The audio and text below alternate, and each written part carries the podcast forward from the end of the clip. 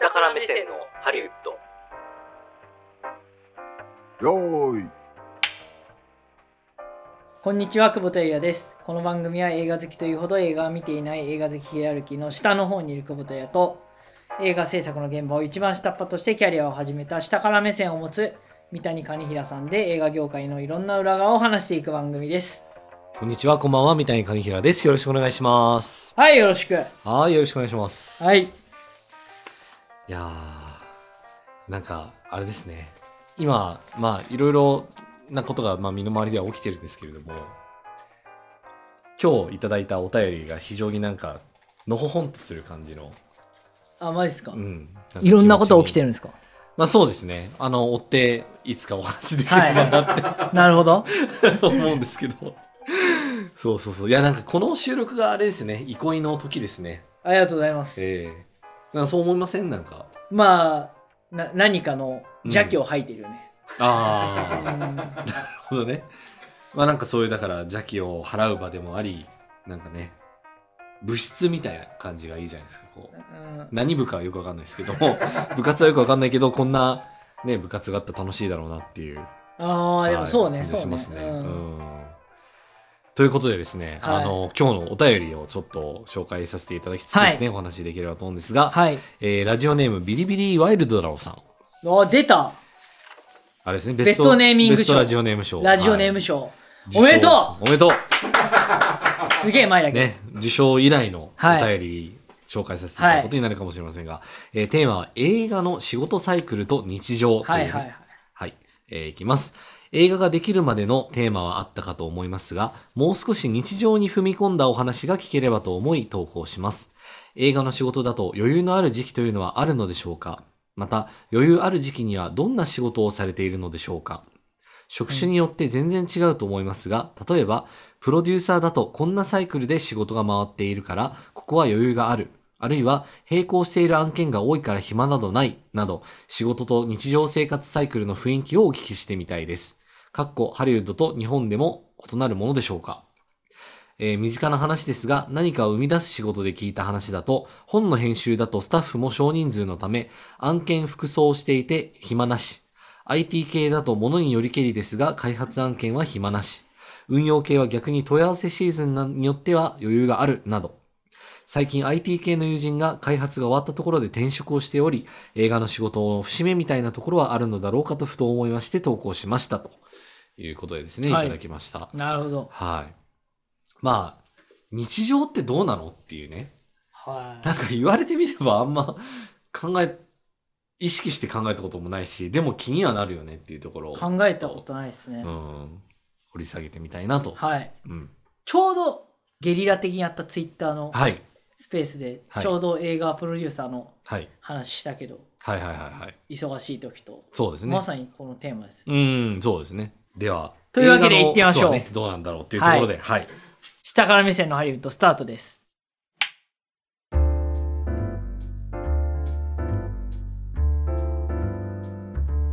はい、はい。まあ、映画の仕事サイクルと日常という話なんですけれども、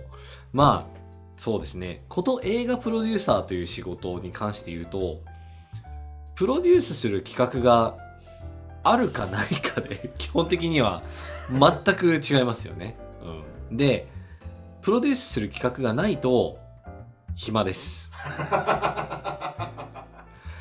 というか結局仕事を自分で作らなきゃいけないのでまあその暇な時期っていうのは、まあ、当然なんかじゃあどんな企画があるかなってこう探したりだとかあるいはなんかいろんな人と会ってお話ししてその中でこう一緒になんかやろうよっていうような形で、えー、と仕事が生まれたりだとか、まあ、そんなような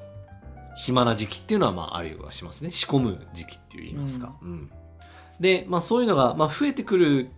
と、まあ、だんだん一丁前に忙しくなってくるんですけれども、まあ、大体1個の案件だと基本的にはそんなに毎日つきっきりでなんかしなきゃいけないってことってそんなにはないんですよね。結結構他の関わってる人とかになんか投げたりするとそれにこう時間がかかってとかあのなんか検討してもらってとかあのいうことがあるのでそこから動きが出てくるのは例えば数日後とかあるいは1週間後とかっていうことがあったりするんで、まあ、その間は当然別なことをやってないとちょっとなんか暇だなって感じになっちゃうんで、そこはできるだけ案件がある状態でスタートするっていうのはやっぱり大事なのかなっていう気がしますね。で、ハリウッドのプロデューサーとかでも、あの、IMDB っていう、あの、インターネットムービーデータベースってやつを見るうとんあれなんですけれども、IMDB プロっていうやつの中に今企画開発中の作品みたいなはいはいはもい。ので、あの、作品がいくつかリストアップされるんですけれどあも。ー、出てるんだ。そう。で、やっぱ忙しいプロデューサーほど、本当2、30個ぐらい企画が動いてるみたいな。場合によってはまあ40とかっていう人もいたりするんだけれども、でもなんか多ければいいってもんでもないわけですよね。もう何の話してるか分かんないだろうね。そうそうそうそうそう。俺だって最近、うん。どのミーティングでも、何の話だっけってうん。こところから聞くもん。はいはいはいはい。忘れちゃってるから。何についての話ですかってね、そう、まずね、思うんですけれども、だから、そこのなんか、あの、多分、まあ、それぞれね、適正の、それぞれが抱えられる案件数の、まあ、上限っていうのは多分あって、まあ、その範囲内でやってると思うんですけれども、ちょっとなんか多すぎる相手と組むのはちょっと辛いなって、いくら有名だったとしても、なんかちょっとそれは、その一個一個に割く時間なり、アテンションみたいなものが、どうしても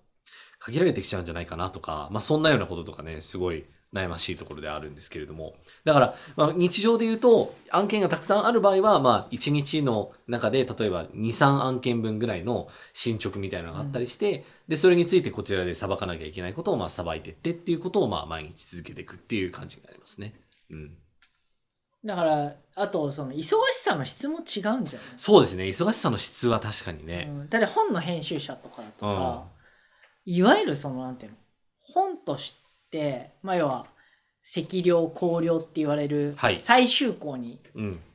持ってくまでのその初稿前後ぐらいから、うん。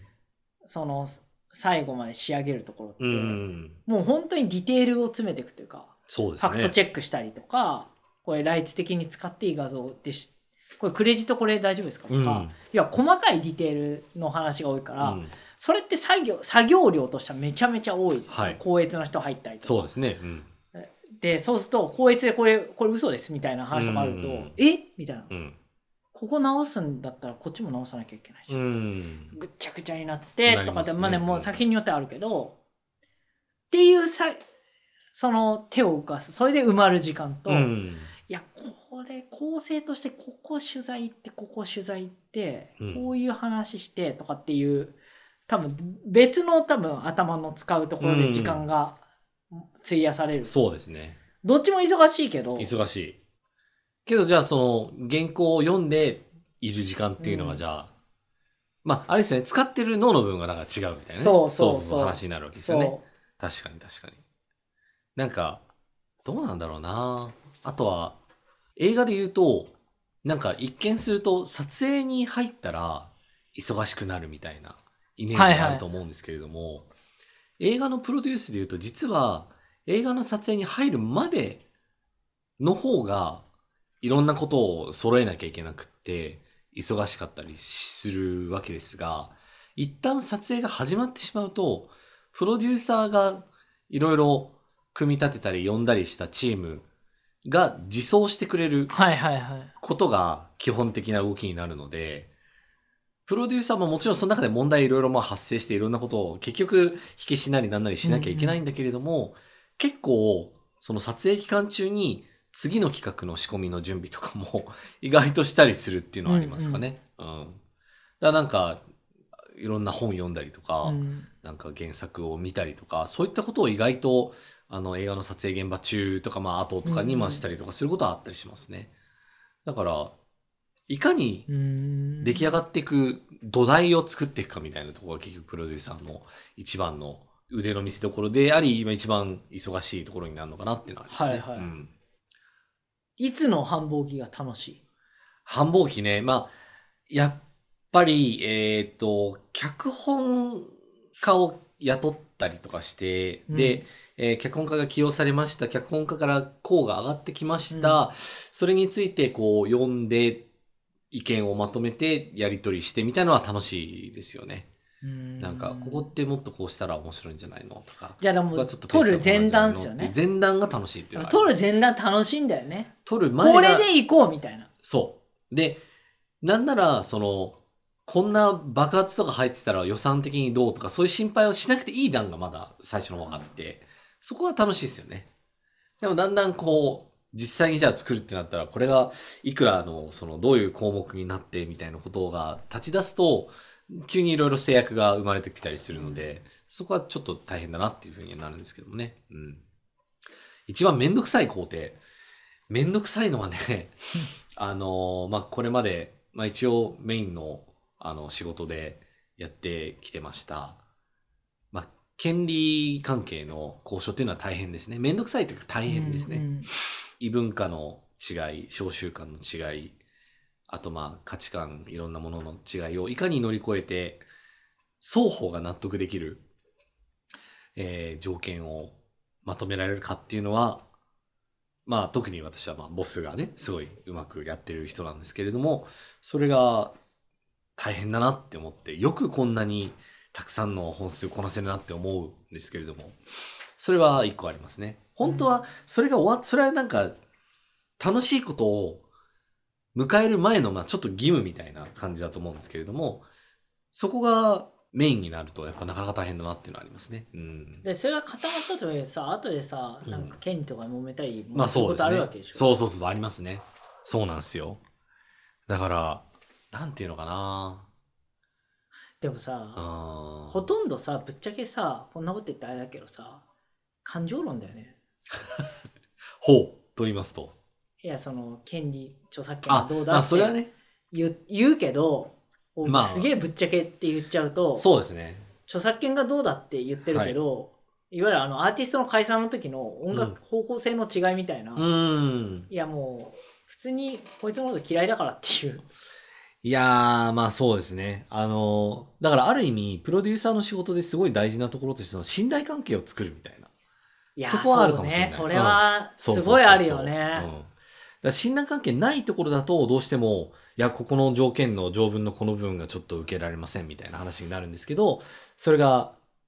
人間関係ができていくと、ああ、まあいいじゃん、こんな、みたいなことになっていくこともあるし、まあこういうと、あの、割といろいろ折れられるようになってきたりとか、お互いにね、したりするんで、うんだからそこは割と大きな仕事の要素なのかもしれないですね。だから絶対揉めい。ない前提だったら、うん。文言調整しなくていいけどそう揉める可能性が少しでもあるんだったらそうそうそうそう文言妥協しないもんねあれ何でしたっけあの過去、過去回であの、結局は人間関係だっていう話になったのって、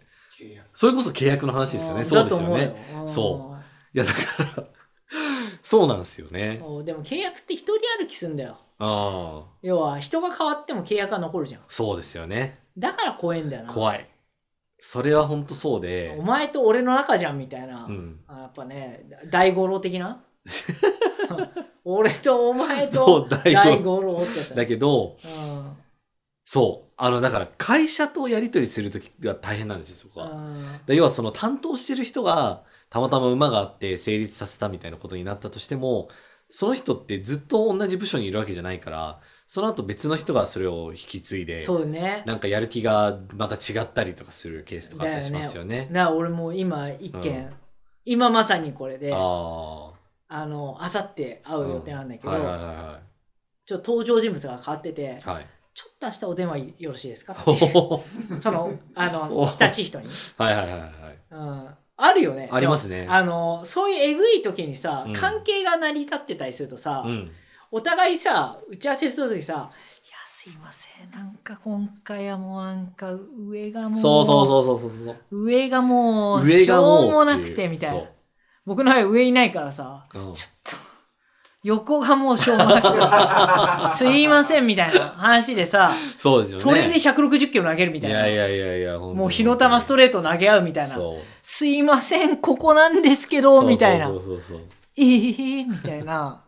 ありますわな。前の担当者はこれいいって言ってたのは重々承知なんですけどみたいなねこととかはありま怖い。す。もう、ええいや、ダメですよ。うん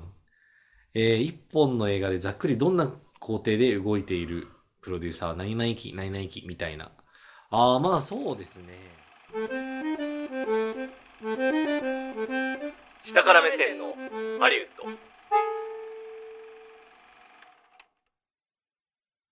えー一本の映画でざっくりどんな工程で動いているプロデューサーは何々期何々期みたいなああまあそうですね何々期で言うと、まあだから例えばその、ある原作ものの作品でハリウッド映画にしたいっていう場合だったら、まあ原作獲得したい期っていうのがあって、ただ結構それ長いんですよね。まあ1年以上ぐらいやっぱかかったりするんですよね、交渉とかで。で、それが出来上がった後に、まあ企画開発期ってことですよね。脚本家を起用していろんな脚本書いてもらって、うんそれを練っていく。で、いいものができたらまあよしだし、いいものができなかったらまあその脚本家をどんどんいろいろ別な人を起用してっていうのをやっていくんで、そこからディベロップメントヘルに陥る場合もありますよねっていう、いわゆるディベヘルってやつですね。うんああ、はいディベヘルですデねィベヘル。ディベヘル呼んじゃうと良くないなっていう感じなんですけれども、 えーっと、そういう状況もありつつ、で、脚本がある程度いい、いい仕上がりになったら、今度は、その、監督をつけるみたいな話になってくんですけれども、監督は結局どれだけいい脚本ができてて、あとどんな強いプロデューサーとかがまあついててみたいなところで、あの企画を選んだりするんで、結局プロデューサーが強かったり、すごい良かったりすると、いい脚本家がついて、いい脚本家がつくといい監督がついて、で、いい監督がつくといいキャストがついてっていうような、そういう、あの、ぷよぷよでいる、なんか4連鎖みたいな、綺麗ないい感じのね、あの流れが生まれていくと、割と一気に成立に向かって動きやすくなるんですけれども、ただとは言っても、まあみんなのそのスケジュール感とかっていうのもそれぞれあったりして、どの段階でゴーサインを出せるかっていうのは結構やっぱ微妙なとこだったりするんですよね。そのだから、脚本ついて監督ついてキャストついて初めて、じゃあスタジオとして乗ったっていう風になったりするとか、まあそういったような、それがどの順番でどう成立するっていうのはまあ企画によってそれぞれなんですけど、そこの期が一番大変ですよね。企画開発兼、まあキャスティングをいろいろしていく期っていう。で、そっから、まあ、ゴーサインが出るっていう、うんゴーサインっていうのは要はだからもうこういう規模感で、こういう人たちでやりますって言った時に、よし、じゃあこれでお金出すから制作準備始めてねっていう風になったら、もうそこから制作準備の期間になるので、そこはもう楽しいというか、もう本当に実現に向かって、あの、まあ、半年弱なり、こう進めていくって感じで、で、その後実際撮影があって、それはまあ本番なわけですよね、実際のね。で、そこはだから割ともうまとまっ、自分たちで作ったチームとかまとめたいろんな要素が、あの、うまく働いてくれればそれでよしだし、働かなければ、 まあ、その都度いろいろ対応しながら、あの、やっていくっていう感じで。で、撮影終わったら今度はポスプロっていう期間に入って、ポスプロはまあ、割と、あの、まあ、室内でできることが多かったりするので、編集とか、音の編集あとれか、だそういったもので。ゲストで来たあ、そうです。あの、内田ね、高橋くんが来てくれ高た。橋どう高橋ズチョイスで来たそうそうそう、高橋ズチョイス。高そう橋ズチョイスがねそうそうそうそうだから監督が OK ってそうそうそうそう監督 OK でそうプロデューサー NG でそうそうそうそう。おいなんでだよみたいなそうおいでそこ高で橋はどう思う俺だった そう。衝突した時に高橋が解決してくれるっていう、高橋その高橋ですね。はい。テキシそう。高橋ですけれども、そういう期間があって、でもあとはまあ、映画が出来上がったら、今度はもう宣伝していく気になるので、それもまあ楽しいですよね。でも、やっぱずっとやってるとやっぱしんどくなってくるんでしょうけど、やっぱその世界各地こう回って、みたいな、プレスツアーみたいなのやったりするのは大変らしいですね。もうさ、うんプロデューサーそうなんかその工程の中でさ、まあ、うん一応ぜ、全工程を見、ええ一応見渡すわけ、ええもういいわでいつなるんですかだからある意味、やすもういいうん、休まらないですよねその辺はうね、んだから興行が始まった時に多分もうできることは全部やってもう手放すしかないっていう段になると思うんあですよね興行が始まったらもう手放すんだそうあとはもうデッドカーペットで手振るそうそうレッドカーペットは大体でも興行始まるだいぶ前だったりするんであそっかじゃあもそうう手振っても手振あっれ大て丈夫かなそう予算いやあれみたーそいなう。だから一番多分しんどいのは、いや、この映画の出来65点なんだけどなって思いながら笑顔をこう振りまいて、すごいいやー、すごくこれはいい作品に65点の笑。顔そう。 65点フェイス65点、いや、65点の映画でも、フェイスは80点、90点のフェイスじゃなきゃダメなんはだいよはいはいそこの差分が辛いと思うんですよね。うんだから、その制作に行く全部の工程を見てるから、まあもちろんその愛着とかはあるんだけれども、でも、出来が例えばあんまり良くないみたいな子供がね、はいはいできちゃったとした時に、いや、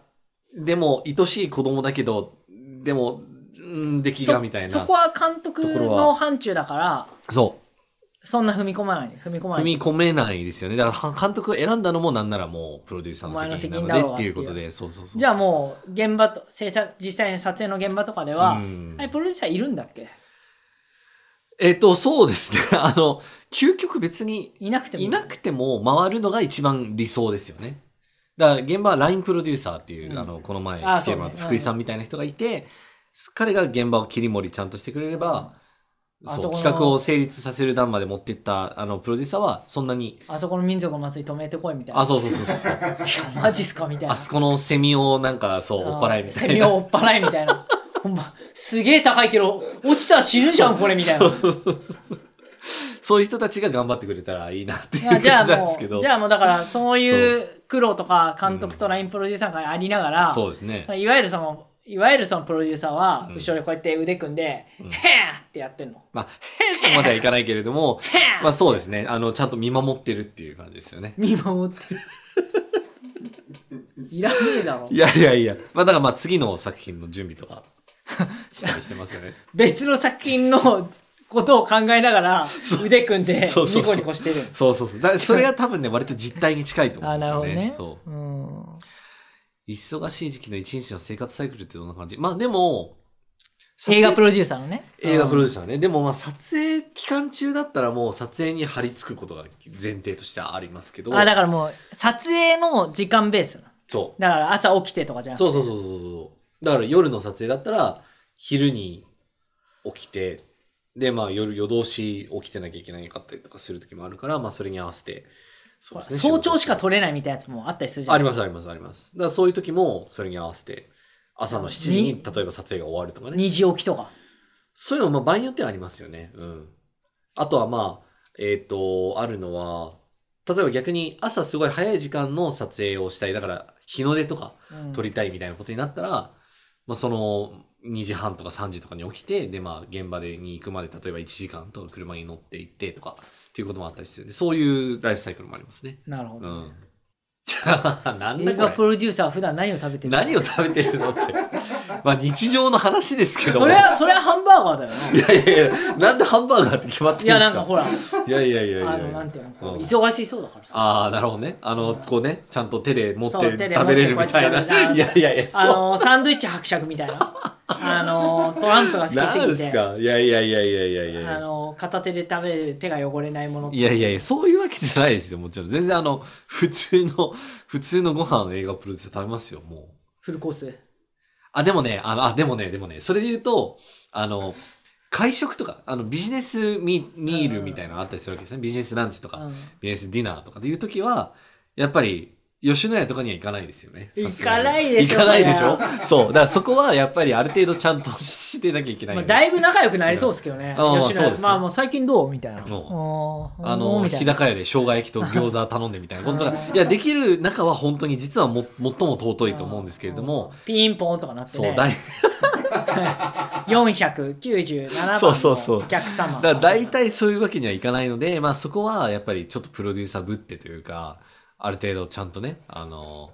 六本木のお店とか、はいはあの青山のお店とか、はいはい銀座のお店とい。かピーいター・ルーが行っちゃうみたいな。あそうそうありますねそうさあの開店したばっかりでなかなか予約取れないですけど取れましたよみたいなこととかピーねター・ルーガーで会食すんなよっていう感じしますまけあど、あねりまあありますけどね中には好きな人もいたりするんであれなんですけどそういう食事が多いですねだからそういう意味でなるほど会食だよね会食だよね。でも普段は普通にあのクリスプサラダワークスとか僕は好きですけれどもああ、そこはやっぱり無駄に金かけてくるんだ。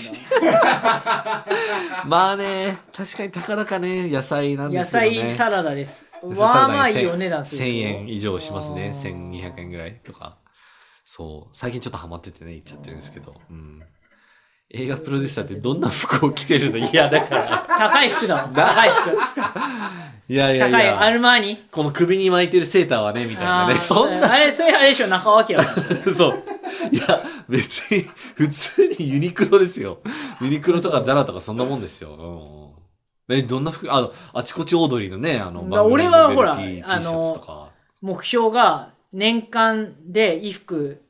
下着含めあ1円も使いたくない人あ本当ですか、うんああマジであの意味がわからなえいでも下着とかへたれてきませんなんえかへたれてきませんなんか全然大丈夫あ本当ですか、うんああじゃあもう結構何年間ぐらいもうロもーうテだからローテ組んでみもたいうなあの誰かに交換を要求されない限りはどんな状況ですかそれあいやだから僕普通に普通に穴穴だらけの下着とか全然あるあなるほどねなるほどねあ、うんそうかそうか。だから、それだから、例えばなんかパートナーみたいな人がいて、ちょっとこれはなんなの変えてよってこれみたいななったら変える何けど。これみみたいたいななああ、なるほど。臭くないじゃんみたいなああ、確かに、とね。いやそういう問題じゃないでしょみたいな確かにね。もう最近あの、アウトレットっつってもまあ半、1年ぐらい前から行ったんですけど、あの、ポール・スミスのアウトレットで、ポール・スミス柄のパンツみたいなのうん売うっんてて、普通に2000円とかだったんですけど、うんもうちょっといいなって思って。そう。絶そ対ういうの買わがない最近、 最近ちょっとだけあの絶、対買わ色ない気づいた買い物なんですけど、 そう。そう。なんかあの、うんあれなんですよ、あの、ズボンとか、その上に着るものは地味な色でいいんだけれども、ちょっとその、次のレイヤーはちょっと華やかだよみたいな感じなるでほやりたいなっていう。 はいまあどうでもいいんですけど。だって俺 さ今気づいたけどこの3週間 ぐらい、はい。多分気づかれてないんだけおどお。いここ穴開いてんだよねほらや、この股間の、ほらここわかるでしょ本当だ。これでもほらこれ動かぬ証拠ですよ、確かに。はいこの股間のちょっと右に外しそたう部そう分の。はずど真ん中じゃなくてど真ん中じゃなくてね。そう股ずれ。そうだからそれねこれ多分2900円ぐらいなの多分また同じの買うんだけどあ多あ。血のパンみたいな感分じそうそううんで、もその2900円買うかどうかうん。悩んでるうちにいやいやいや3週間経っちゃったいやいや、そこは、そこはもうパンって言っちゃいましょう、もうパンって。サプリはすぐ買ったのいやいやいや、だったら、だったらパンツもいけるって。パンツもいけるって。パンツじゃない。パンツね。パンツねうん、パンツね。パンツは買ったのああ。。年始にああ、年始にね。五枚あいいで新すしね。くいいですね。もう買わないあ、もう買わない。あーもう買わないもう向こうしばらくもは。うしばらくは会いたくないなんてこの生活感のあるトークなんでしょうね、うんこれ今ね。興味あるんですかね映画こんなプロデューサー映画プロデューサー何を食べるとか 何何なをの着そのる映画プロデューサーの ちょっとこのバシさんの大喜利的な感じで入ってきてますけれども、プロデューサーが日常でお金をかけるところって、あー、でも、そうですね、映画プロ、別何ににプ金かロけてんのデューサーに限らないですけどね、僕でもあの、それで言うと、あの、サブスクとか大体一通り入ってたりとかしますよね。そそうそういうのはあると思いますね。あとは、あの、普通にパソコンとか、スマートフォンとか、そういうの割とお金かけてる人多いですね。まあ仕事道具に一応なるので、うんうんそうそうそうそうそう。っていうのはあるし、あとはなんだろう。まあその見えっ張りな人とかは車にお金かけてとかそういうのはありますけど、でも僕は全然そういうのは興味ないし、そうですね。あんまりお金の使いどころってね、僕は本とかにすごい使うんですけれども、うん。やっぱ常に情報をこう入れたいみたいな欲があるんですけど、まあそんなとこぐらいですかね。俺全然自分が毎月何使ってるかとかうん。調べてもうんほとんど使ってないね、マジですか、うん、何を、でその中で も、じゃあ食費が多いってことですか食費もかけないあ、かけない。うん、マジか。米あればいいか俺、うん米。まあね、米あれば生きていけますけどね。ううんん。米水み、水。うん十分よそうですね。うんそれでお米炊けますからね。炊とけるりあえず炊けるね。炊けるし飲めるし飲めるしね。十分よ、確かにうん、ね。 あでも味欲しくなりません。だからそうあのつ当てね当てね。ご飯の当てねご飯なんで。でももうあのシンプルでいいじゃん、うん。ふりかけとか。あふりかけいいねあーね。の のり玉ね。ふりかけ海苔のり。あの梅干しああ、いいですね。納豆ああ、いいですね。あともうめんどくさいなって時あはーもう俺そのままポン酢かけちゃうもんね飯 にご飯にポン酢ね。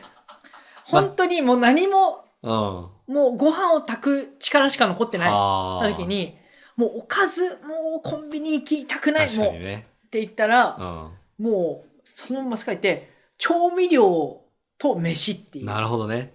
あの、日本に来たばかりのラモス・ルイが、あの、ご飯にケチャップをかけて食べてたみたいな。それねうん僕しますあ、します。うんあのし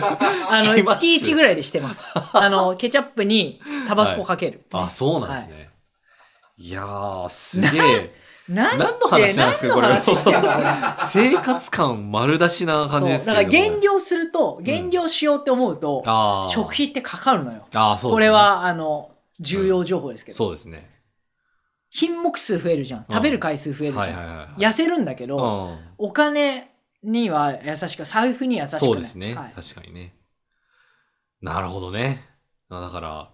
あこんなと感じで、そうん。サブスクね、あサブスクね。まあ、うんサブスクはお金かけますかネットらフね。リックスだ、あほら。グーグルだ最近久保田さんあの「オールナイト」のサブスクって出たらしいじゃないですかオールナイトニッポンジャムね。うん。あれなんかもうサブスクしちゃったらもう耳終わりませんか多分だからもう今日聞いてきたから。あの、なるオーほルナどイト日本ジャムの裏側。ああマジですかあ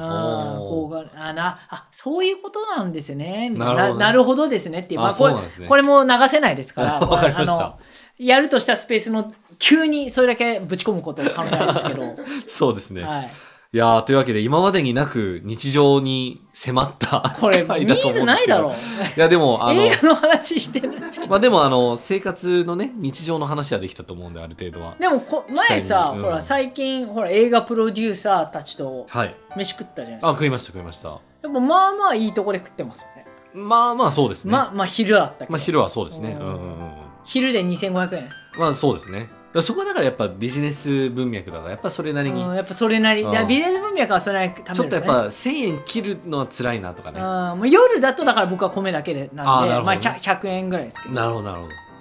まあいや久保田さんほど燃費のいい使い方をてか生き方をされてる人もなかなかいないと思うんマジでそうい